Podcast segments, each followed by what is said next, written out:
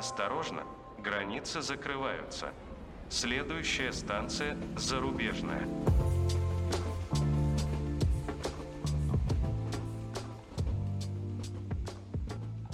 Всем привет! Привет!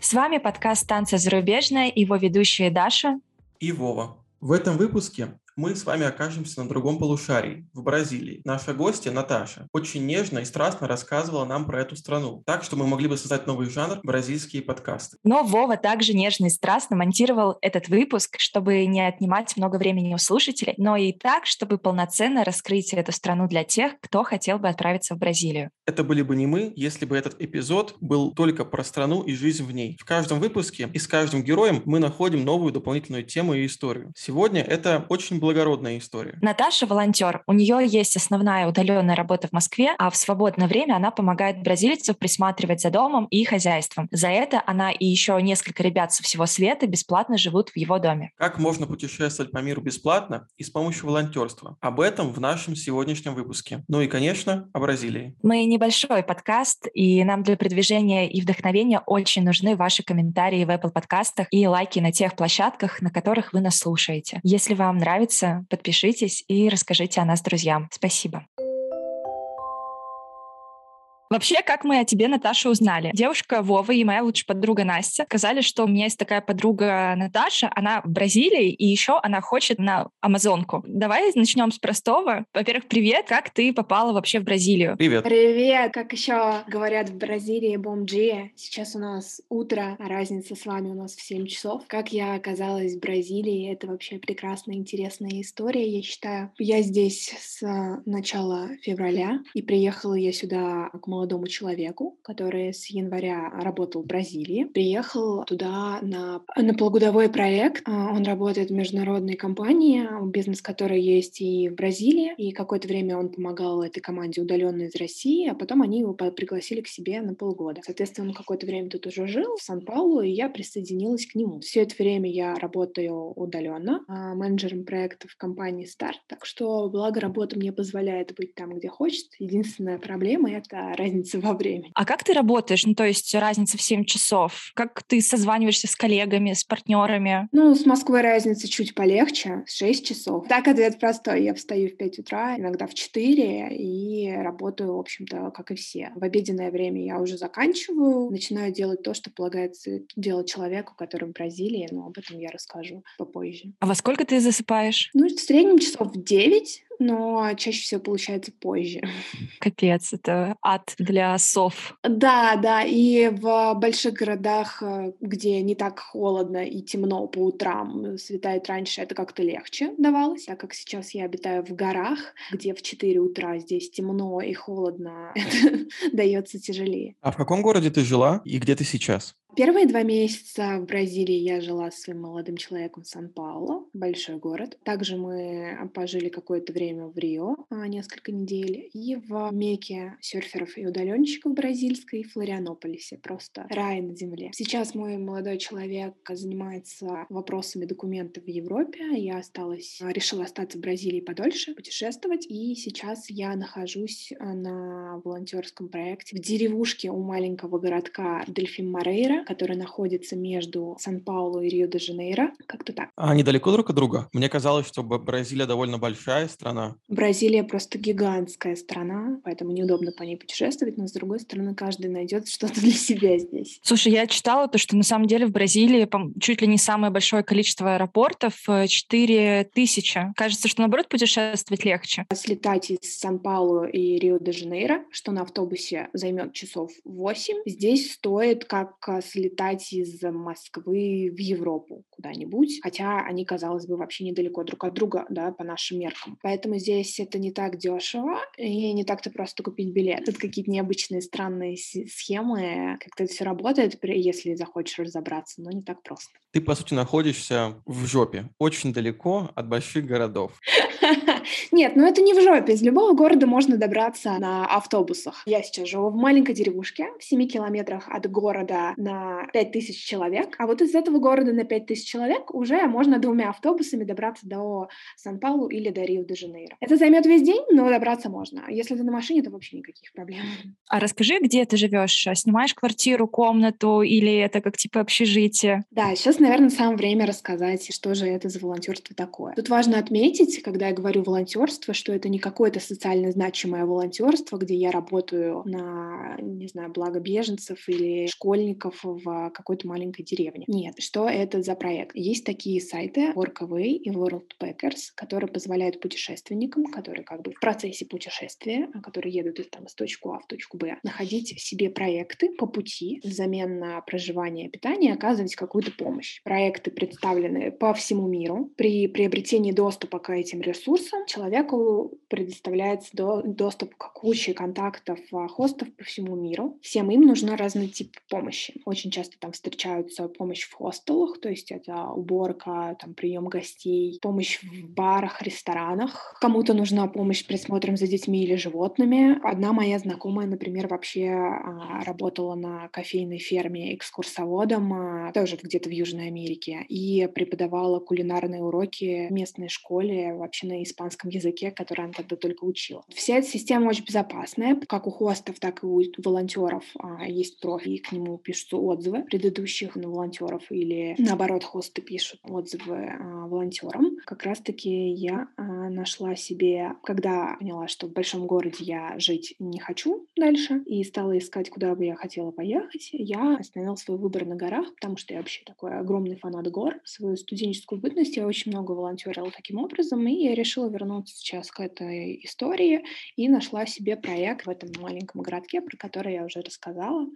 Что мы тут делаем? У нашего хоста. А здесь э, три бизнеса. Первый — это его личный дом, а, в котором он сдает комнаты туристам по Airbnb и Booking. Второй бизнес — это вот в этом ближайшем городочке у него хостел. А третий — это у него есть шале в лесу в 25 километрах от цивилизации, где нет электричества и света. И он тоже, соответственно, сдает его туристам. И ему здесь нужна разного типа помощь. Подготовка комнат к приезду гостей, помощь по саду и огороду, он него огромный. В шале это обустройство зоны вокруг, потому что да, место действительно в лесу требовалось облагораживание. В связи с таким большим объемом работы ему требуется много волонтеров. Я живу в его доме, э, где он сдает комнаты по Airbnb, и сейчас нас здесь четверо. В хостеле еще четыре волонтера. То есть, по сути, эти хосты с помощью приложения находят себе бесплатную рабочую силу. Именно. Но я бы не сказала, что это какая-то эксплуатация, потому что волонтеры получают взамен еще больше. И речь здесь не только про бесплатное проживание и питание, но не везде оно, кстати, бесплатное, стоит заметить. А, например, мы платим, мы покупаем еду и готовим сами. А, но и взамен ты получаешь нереальный опыт межкультурного обмена, проживания в каких-то необычных местах. Вообще очень классный опыт. Тут стоит отметить, сколько часов мы работаем. Хосты предполагают, что вы будете работать для них от 20 до 30 часов в неделю. Где-то это только будни, выходные ты можешь делать, что хочешь. Где-то это может размазываться на всю неделю, просто ты каждый день работаешь меньше, но делаешь это каждый день.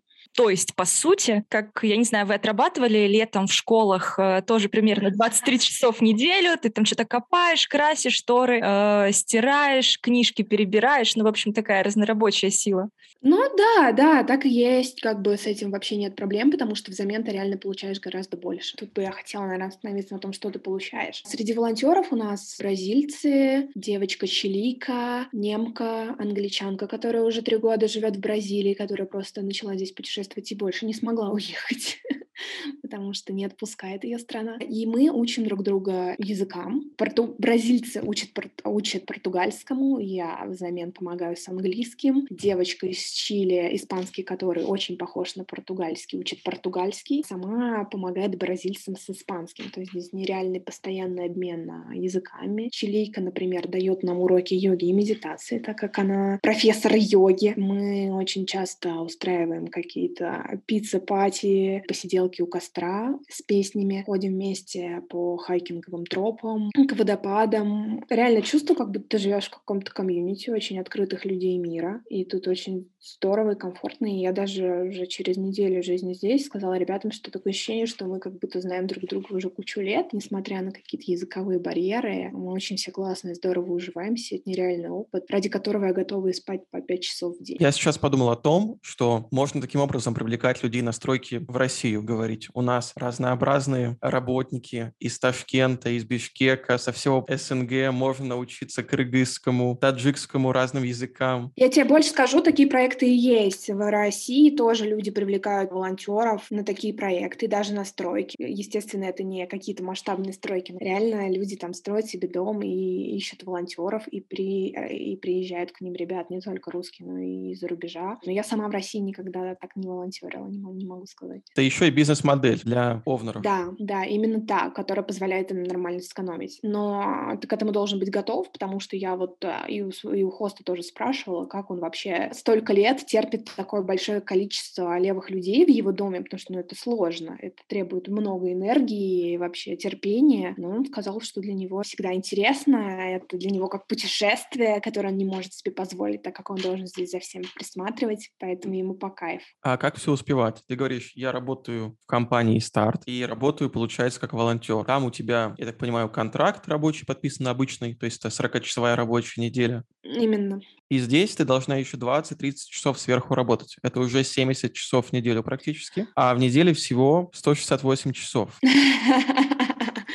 Какой интересный факт, я не считала. То есть, получается, около половины времени ты проводишь на работе, а еще сон. Как успевать делать остальные вещи? И как еще общаться с парнем на расстоянии? И еще и время тоже разное.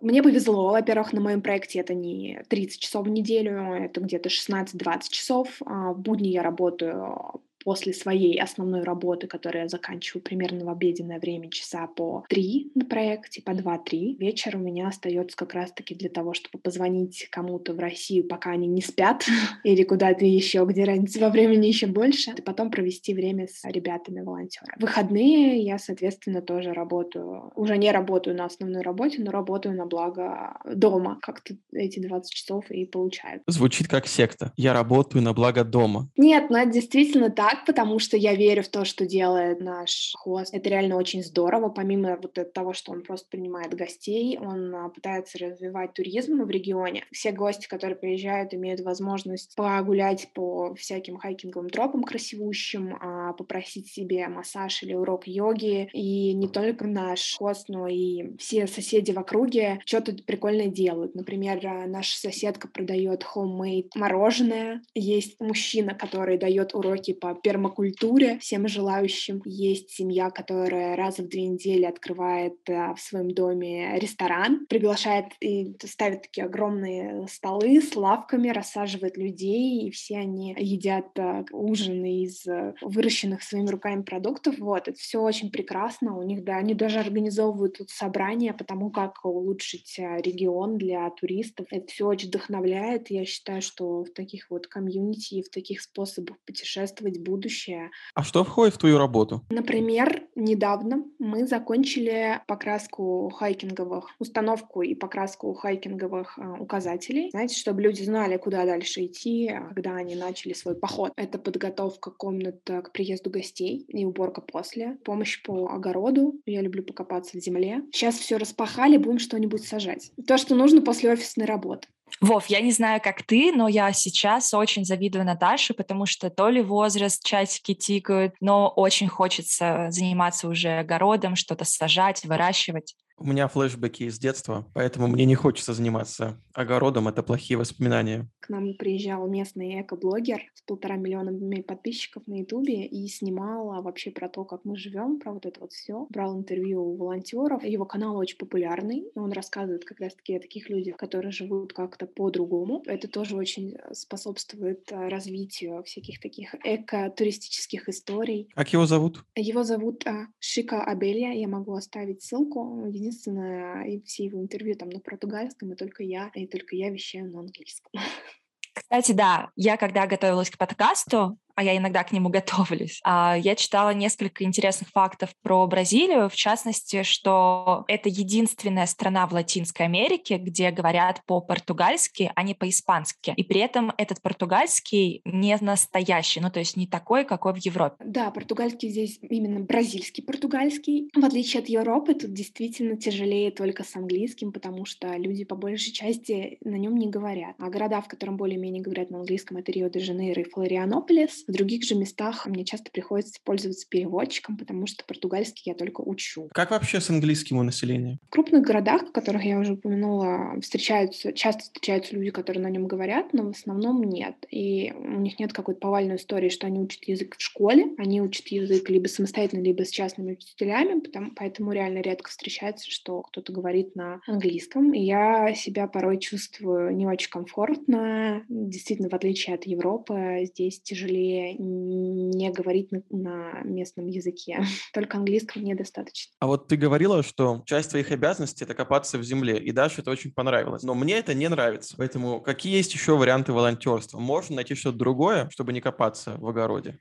Конечно, например, на у нас же, как я уже говорила, а, хосту нужно было покрасить стены. Девочка, которая в своей обычной жизни занимается мейкапом, нарисовала огромный мурал на весь дом, продолжает раскрашивать стены внутри дома и все стулья. Другой парень сейчас помогает в обустройстве прикостровой зоны, то есть он строит э, такие деревянные сидушки у костра. Ты можешь помогать абсолютно тем, что ты умеешь и что тебе нравится. Никто тебя не обязывает ни копаться в земле, ни убирать а, в доме. Ты можешь вносить свой вклад так, как ты захочешь. И более того, ты можешь найти проект, который больше удовлетворяет твоим интересам. Например, среди проектов также есть и помощь в школах, помощь с детьми, если тебе нравится это больше, чем принимать гостей в отеле, это почему нет? Да, я скорее вот про это, про то, какие проекты еще есть и в каком они соотношении. То есть каких проектов много, каких э, специалистов чаще всего ждут, а какую роль, каких, наоборот, мало. То есть чего ожидать, что проще найти, что тяжелее найти. Как мне кажется, по большей части это вот такие такие вот а, отели-хостелы, но встречаются и фермы. А, реже всего это какие-то рестораны, помощь на лодках, такое тоже бывает. И кого они ищут? В основном всем нужна помощь по дому, то есть в том, чтобы держать его в порядке, с животными и соцсетями, потому что примерно все их ведут. Если ты это хостел,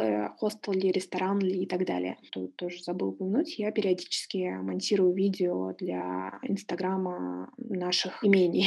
Поэтому любые навыки нужны, любые навыки важны. Если ты понимаешь, как их можно применить к проекту, то тебя возьмут. Ты сказала про животных, и я хотела бы снова вставить свои забавные, интересные факты о Бразилии, которые гуляют в интернете, э, что в Бразилии есть э, максимальное количество всех видов э, обезьян. Вот, я просто очень люблю обезьян. Ты их уже там видела? И какие вообще животные ну, с какими животными нужна помощь. То есть это явно, наверное, не собаки, кошки. Я тоже обожаю обезьянок, Даша. Спасибо, что про это упомянула, потому что каждый раз, когда я здесь встречаю, это какой-то лютый восторг. Я достаю телефон, начинаю их снимать и чувствую себя вообще самым счастливым человеком на Земле. Они здесь встречаются как в обычных парках, а в зоопарках так вообще устраивают целые представления для тебя. Что касается того, помощь с какими животными требуется, помощь с обезьянками я не находила. Это скорее что-то обычное, там у кого-то много собак, да, ними надо приглядывать, у кого-то лошади их надо чистить, но такое я как бы не пойду. И, но из самого интересного, и то, что я бы хотела однажды сделать, например, а, помощь с, пинг с пингвинами э, в Аргентине или Чили. Это моя мечта. А, да, я тоже. Боже, моя мечта. Все, мы сошлись с Наташей на любви к обезьянам и пингвинам. Да, да, именно так. Они прекрасны. Я просто хотел сказать, что это великолепная возможность для маркетолога найти работу первую, чтобы работать за еду?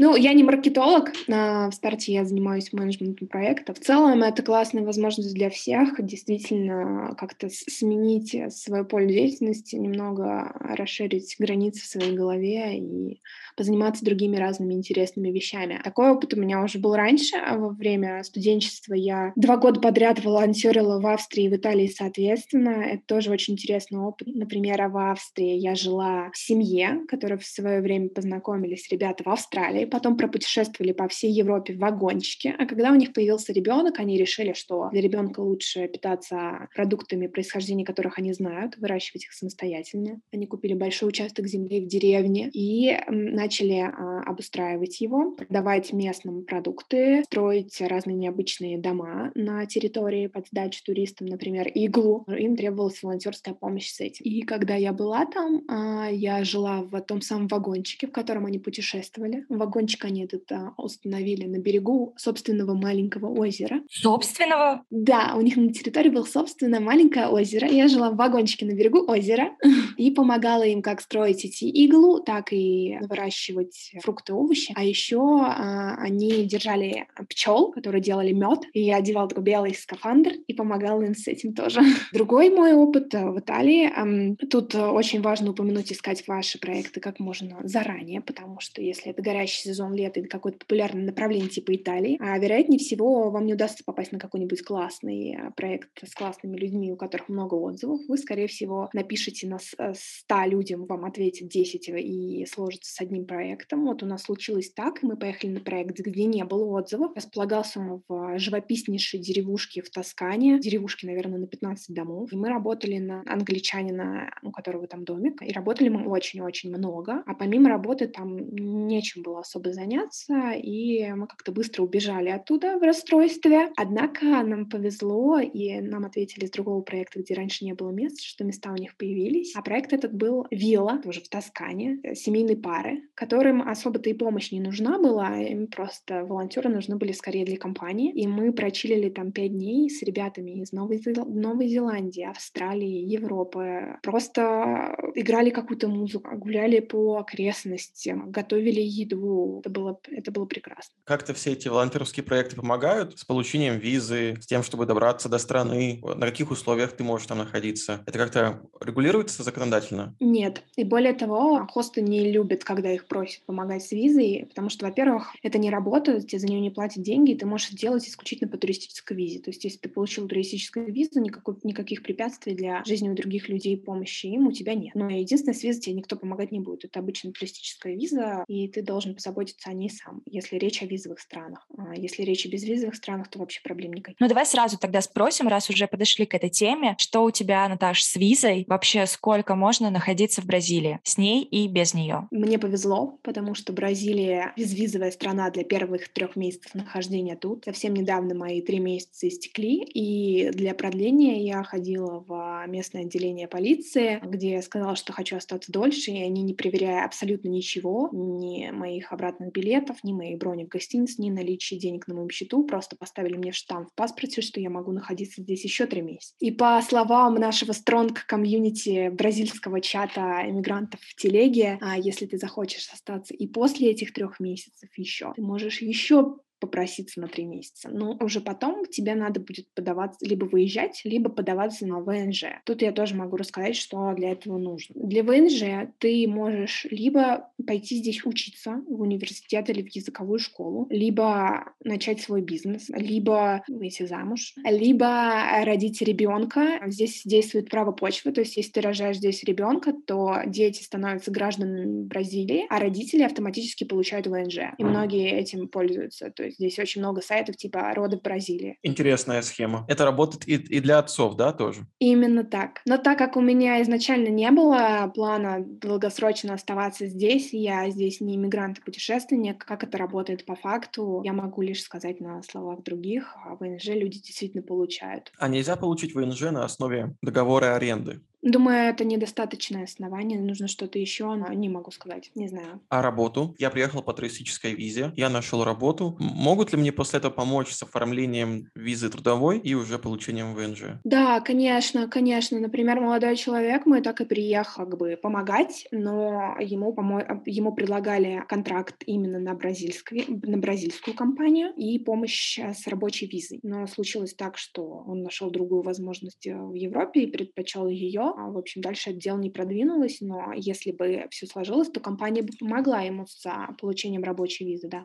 На что бы он мог претендовать в Бразилии? Какие в Бразилии зарплаты, какие, соответственно, цены? Например, цены на жилье. Да, давай начнем, наверное, с того, что я обрисую местную валюту. Местная валюта — это бразильский реал. Один доллар — это 5 бразильских реалов. Один реал — это примерно 13 рублей, так как курс постоянно плавает, я, наверное, постараюсь изъясняться в долларах, чтобы всем было понятно. Начнем мы, наверное, с аренды квартиры, жилья, такси, продуктов, потом уже скажу, какая средняя зарплата.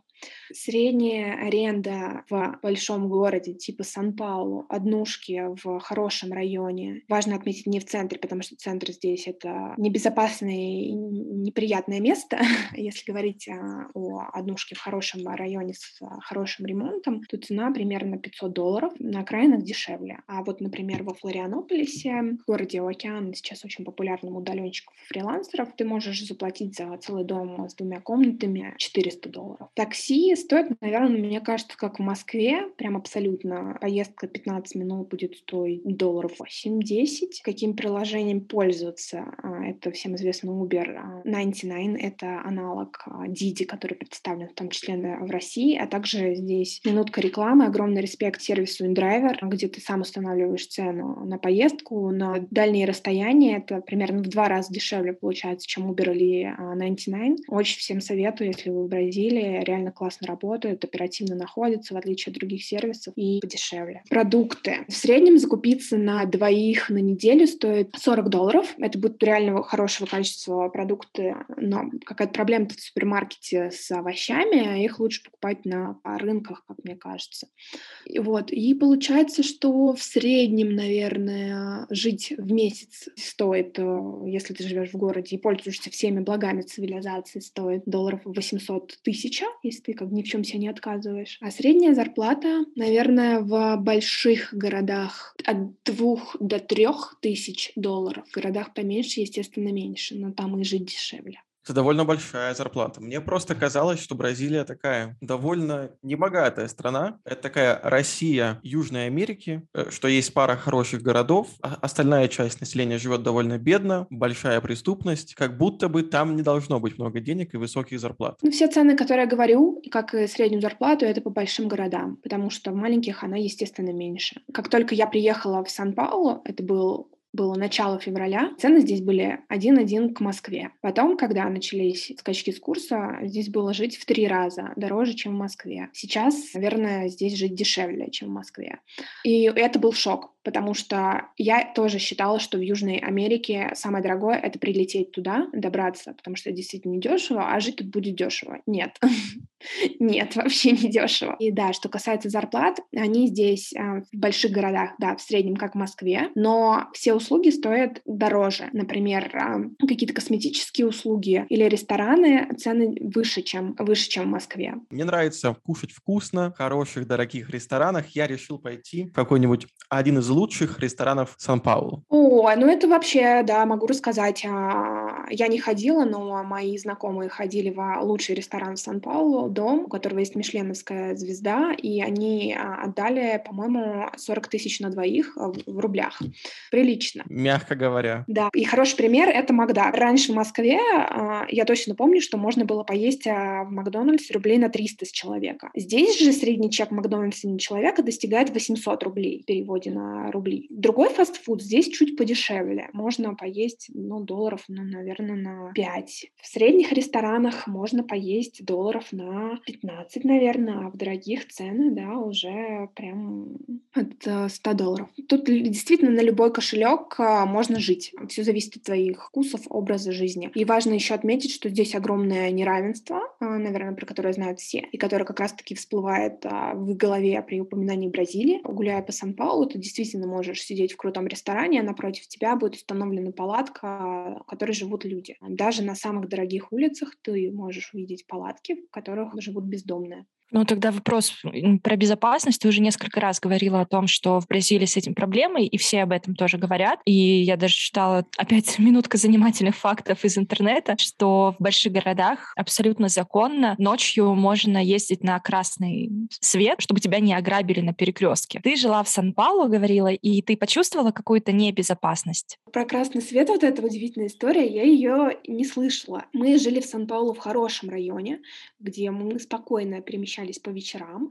Ничего неприятного за все это время с нами не случилось, поэтому я не могу наговаривать, что там небезопасно. Но, однако, все местные при виде там, меня размахивающие телефоном, они а, меня предупреждали, что не надо так делать. При желании пройтись вечерком из точки А в точку Б, все местные говорили, не-не-не, лучше возьми такси. А вот потому что у меня там есть история, как мы его там дядю или брата когда-то там ограбили. Конечно, такие истории витают в воздухе, но я не становилась ни свидетельницей никаких ограблений, ни, ни разу не стала его жертвой за это время. И что важно отметить, а, Бразилия реально важно, в каком районе ты живешь. В центре, а, центр — это, как я уже упомянула, такое место маргинальное, по крайней мере, в Сан-Паулу. Действительно небезопасно ходить что днем, что ночью. А в других районах ты действительно можешь делать все, что угодно и не беспокоиться. Как же фавелы? Мы однажды только оказались в них. Дело было во Флорианополисе, и мы пошли посмотреть на город сверху. Туда нас доставило такси, а обратно такси не находилось. И мы решили спуститься в город своими ногами. Где-то уже на полпути у меня стало, стали появляться какие-то подозрения, потому что в том районе были исключительно темнокожие ребята, которые как-то в каких-то цепях, которые слушали рэп а, вот так вот с телефона, и больше никого не было вокруг. И все они как-то подозрительно нас смотрели. А через какое-то время стали разноситься какие-то, как, как будто бы звук ружья, либо взрывались салюты, но дело было днем, и что-то у меня какое-то беспо- беспокойство началось. И дома становились все хуже и хуже. Если сверху они еще были какие-то приличные, то чем дальше мы шли, тем больше они бы напоминали какие-то фавелы. Мы поняли, что мы находимся в гетто,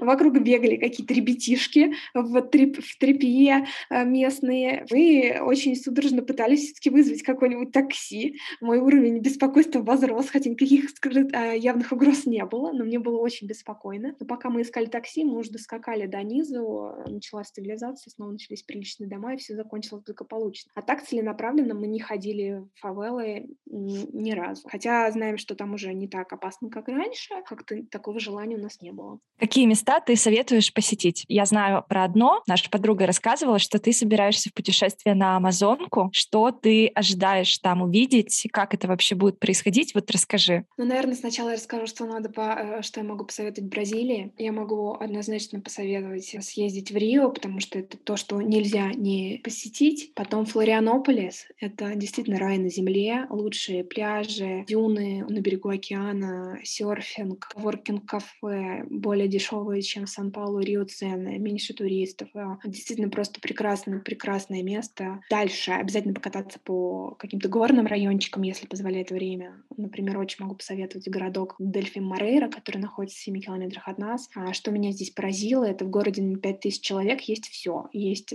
поликлиника, есть фитнес-центр, есть языковая школа, есть кафе, ресторанчики, два арт-дома, в которых местные художники просто устроили свои галереи и обустроили их как снаружи, так и внутри. Это все очень впечатляет, когда это на таком маленьком масштабе, все знают друг друга, все очень уютно, все очень для людей. По таким местам здорово покататься. Дальше я планирую ехать а, в район под названием Жерикоакуара. Это город на берегу океана среди пустыни. Там вообще нет дорог. Поселок исключительно на песках. Не знаю, как там будет, но отзывы всех моих знакомых местных просто великолепные. Тоже говорят, что там очень много удаленщиков, тусовок, музыки, тепло. Наверное, тоже могу посоветовать. Это находится на севере Бразилии. И, конечно, Амазонка. Амазонка — это вообще был, наверное, мой пункт один в моей голове, что когда я буду в Бразилии, обязательно съезжу туда. Я планирую это сделать в июне. Это будет не дикий тур, где я буду слоняться там одна среди э, в лесах.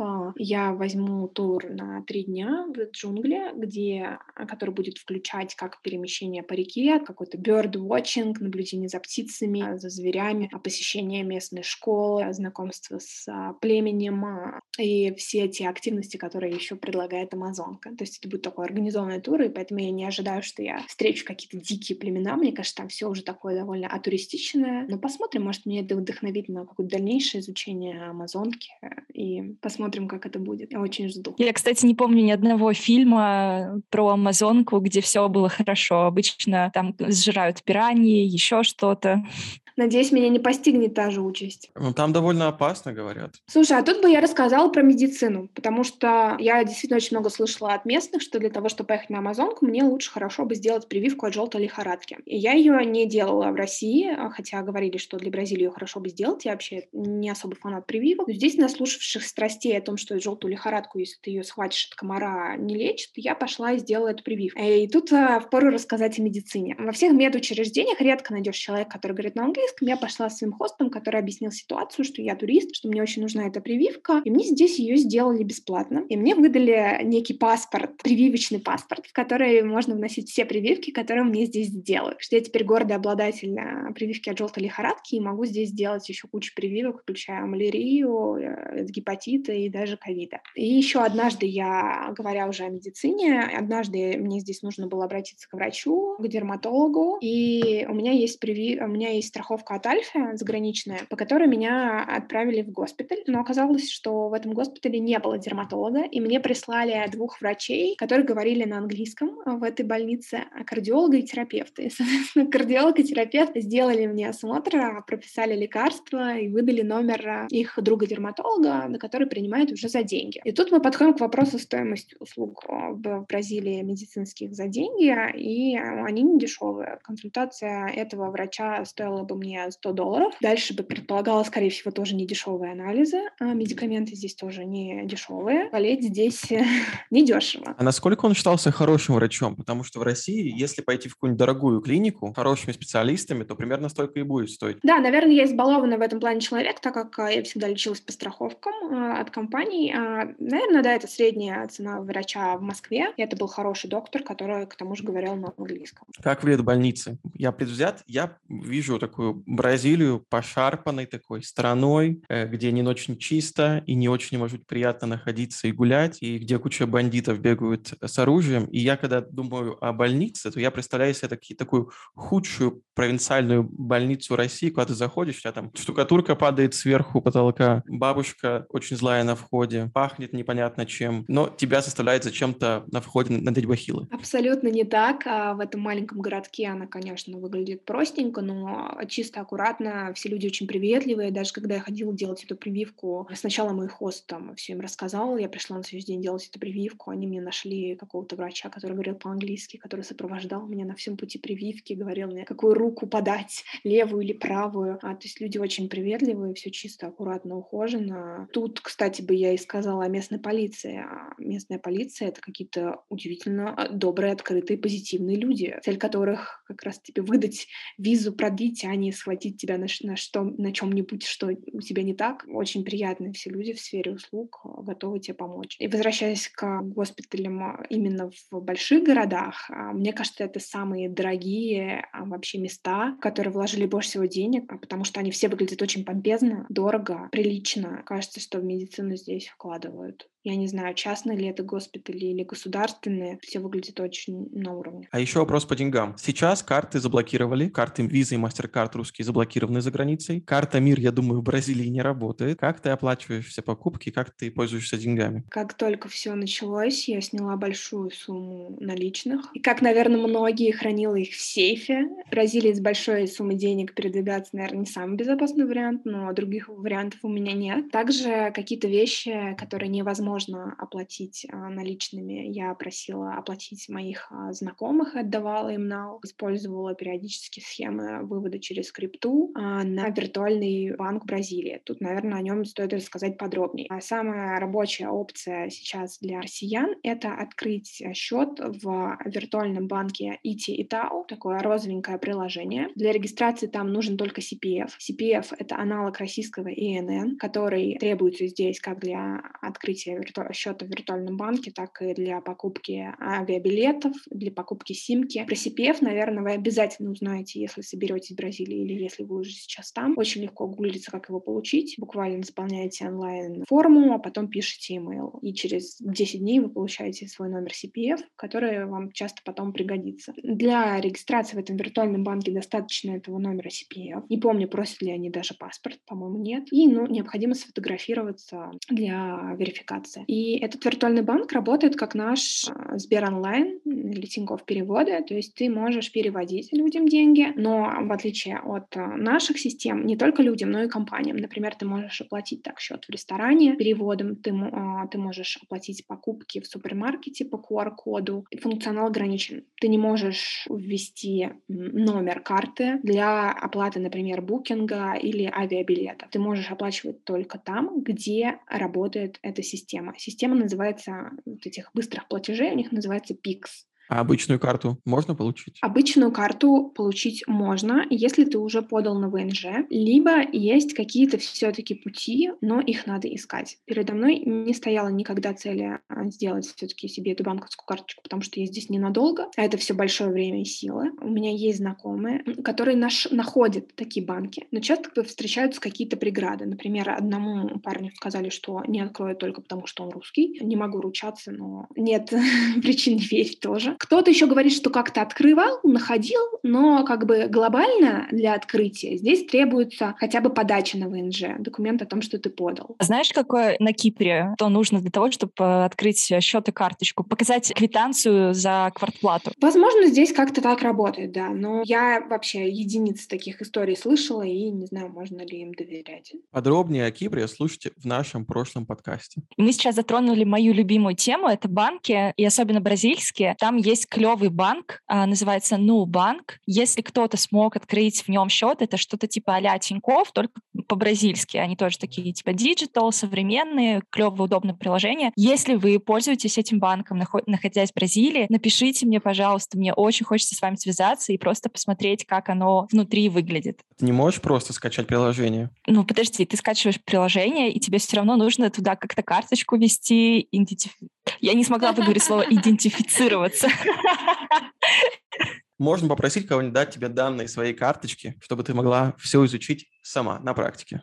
Да, было бы неплохо. Пожалуйста, отправляйте нам данные своих бразильских карт по имейлу, который указан в описании подкаста.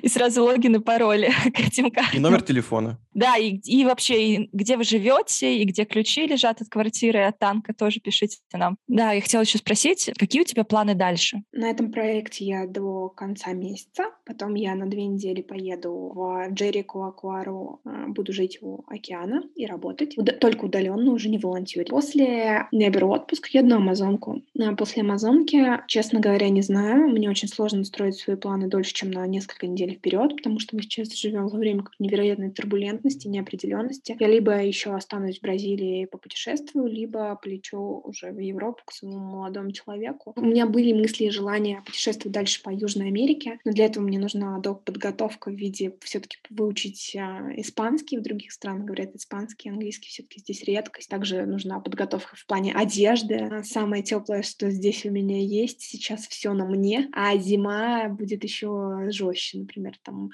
в Аргентине и Чили э, сейчас в некоторых регионах 0 э, градусов. Ну, требуется подготовка. Тут бы я рассказала о погоде, потому что что мы ожидаем, что в Бразилии круглый год лето. Нет, это не так. Лето здесь где-то с декабря по вот май, а, но сейчас наблюдается некий катаклизм. Было плюс 12 днем, плюс 4 вечером. Несмотря на то, что мы в горах тут холоднее, чем а, внизу, это все равно вызв вызвало тут у многих шок, потому что май не время для такого холода еще. В домах нет отопления. Как центрального отопления нет, так и электрического, потому что это очень дорого. Так не только вот тут в деревне, где я живу, но и в крупных городах. Отопление могут себе позволить какие-то только очень богатые люди, и люди действительно ходят в куртках и шапках, а, ботинках по дому. И для меня это шок, потому что дом — это такое уютное, теплое место, а тут ты куртки по дому расхаживаешь, э, и в ней же и спишь, но Ничего, переживем. На следующей неделе потепление у нас до плюс 20. В то время как а, на севере Бразилии, куда мы едем, к океану,